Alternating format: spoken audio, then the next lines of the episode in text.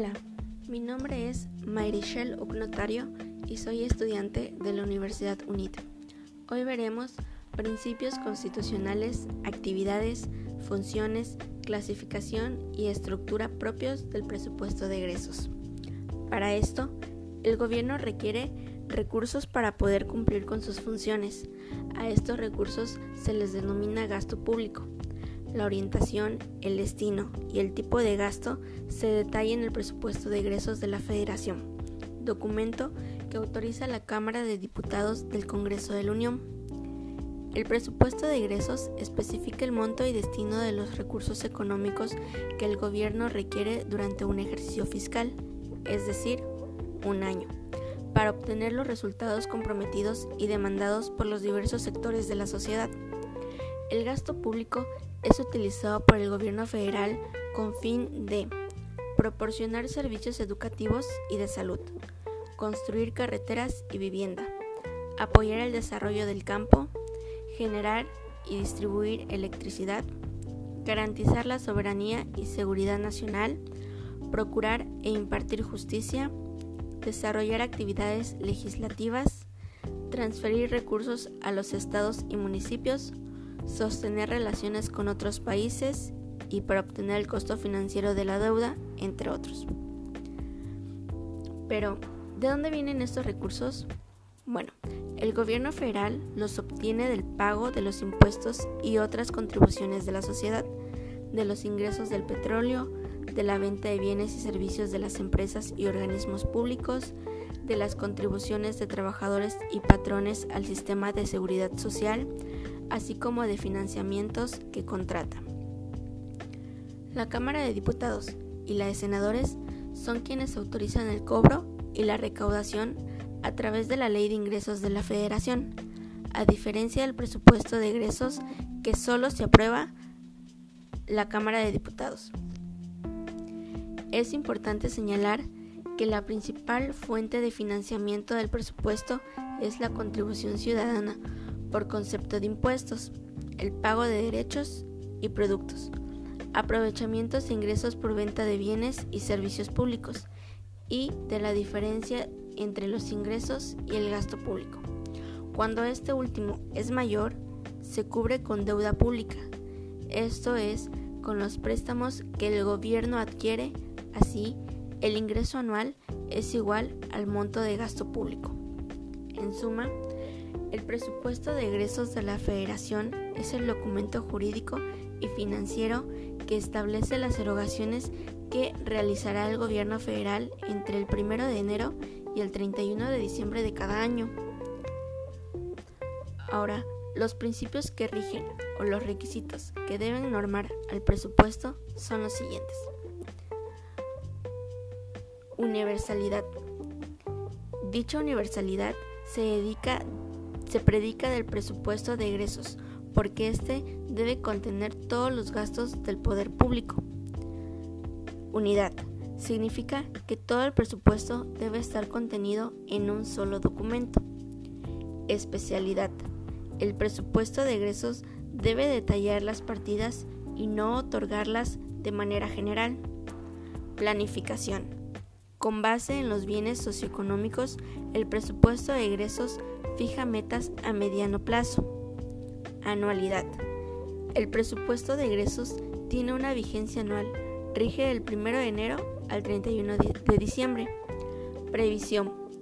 Eso significa que el presupuesto de egresos debe estar aprobado, promulgado y publicado antes de su entrada en vigor para evitar la inactividad de la administración pública. Periodicidad.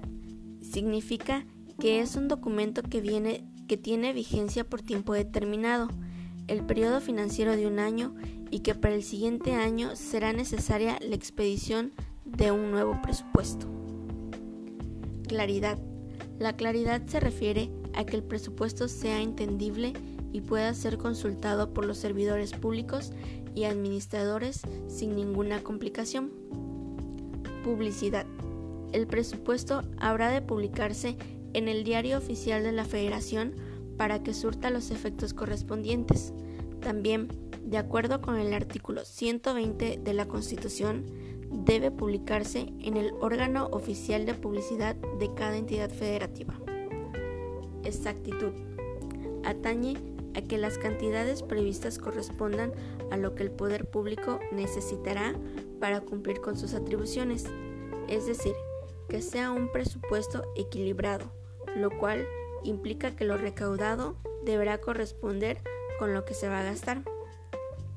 Exclusividad. La exclusividad en el caso de México se refiere a que corresponde solo a la Cámara de Diputados la aprobación del presupuesto, pero también tiene que ver con que en el presupuesto exclusivamente se detallarán los gastos del Estado y no de ninguna índole, de ninguna otra índole.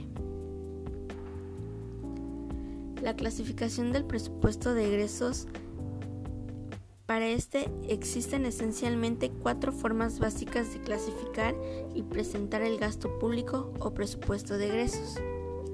Comenzamos con la clasificación programática. Esta clasificación ordena el gasto público en dos tipos de recursos. Uno, los empleados para aplicar y ejecutar planes y programas específicos del gobierno, los cuales generalmente se asocian con la provisión de bienes y servicios públicos y dos, aquellos que se realizan como gastos de carácter general no asociados a ningún programa específico. Por tanto, las erogaciones se clasifican como gasto programable y no programable. Continuamos con la clasificación administrativa. En este, las erogaciones se consolidan de acuerdo a la entidad o unidad administrativa responsable de la ejecución del gasto.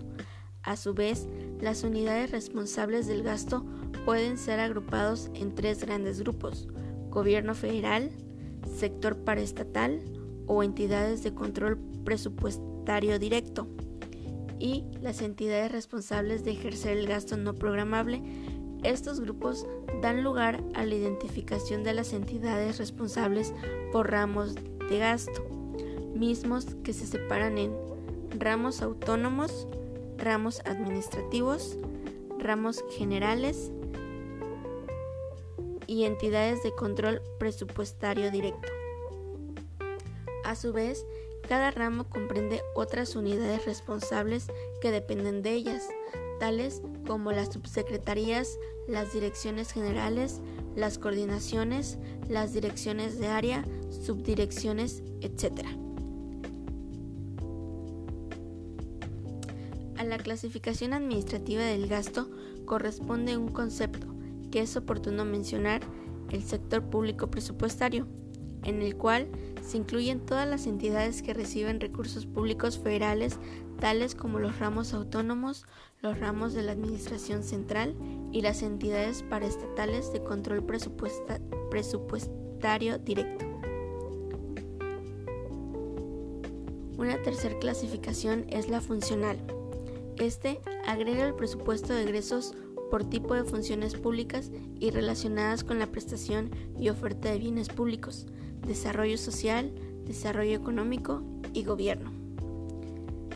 Como cuarto y última clasificación está la económica. En esta, el presupuesto de egresos ordena los gastos por objeto del gasto, según la naturaleza económica de la erogación, sirva para mantener el proceso de operación corriente del Estado o para mantener o expandir su escala de operación, es decir, la infraestructura y patrimonio público. Por tanto, esta clasificación computa los gastos en dos categorías, gasto corriente y gasto capital. Esto sería todo. Muchas gracias por su atención.